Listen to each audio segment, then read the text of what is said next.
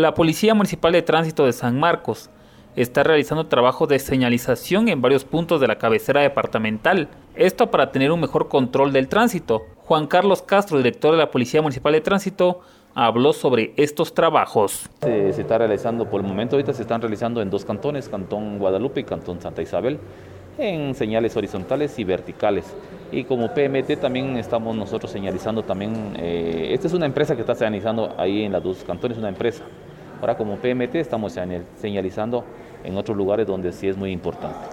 Sí, exactamente, bueno, la señalización es muy importante a nivel de calle, ¿verdad? Cuando por estacionamiento o no al mismo tiempo, ¿verdad?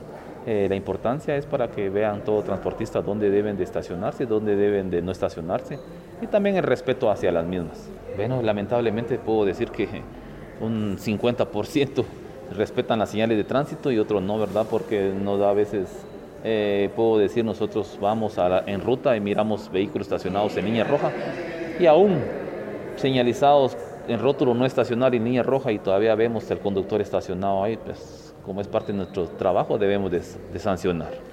Las recomendaciones como PMT, pues que todo conductor que ande de dos ruedas o cuatro ruedas, ¿verdad?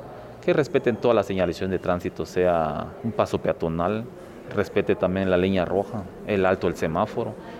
Y son varias señales que deben respetar el límite de velocidad ahora que están los escolares, ¿verdad? Debemos de respetar eso.